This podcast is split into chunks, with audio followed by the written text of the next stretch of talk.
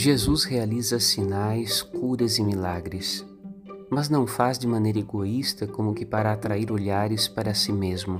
O faz para indicar o caminho do reino de Deus em direção ao Pai e ao seu amor misericordioso. O faz para revelar Deus à humanidade de seu povo.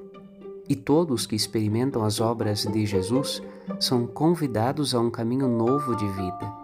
Reunidos junto do Filho de Deus e ensinados pelo seu Evangelho, tendo-o como ponte para Deus, se tornam a nova comunidade de Jesus, que reúne todos os que estavam dispersos e agora estarão unidos pela fé. Peçamos a Deus a graça de reconhecer suas obras para podermos nos alegrar com a sua visita. Meditemos. Padre Rodolfo.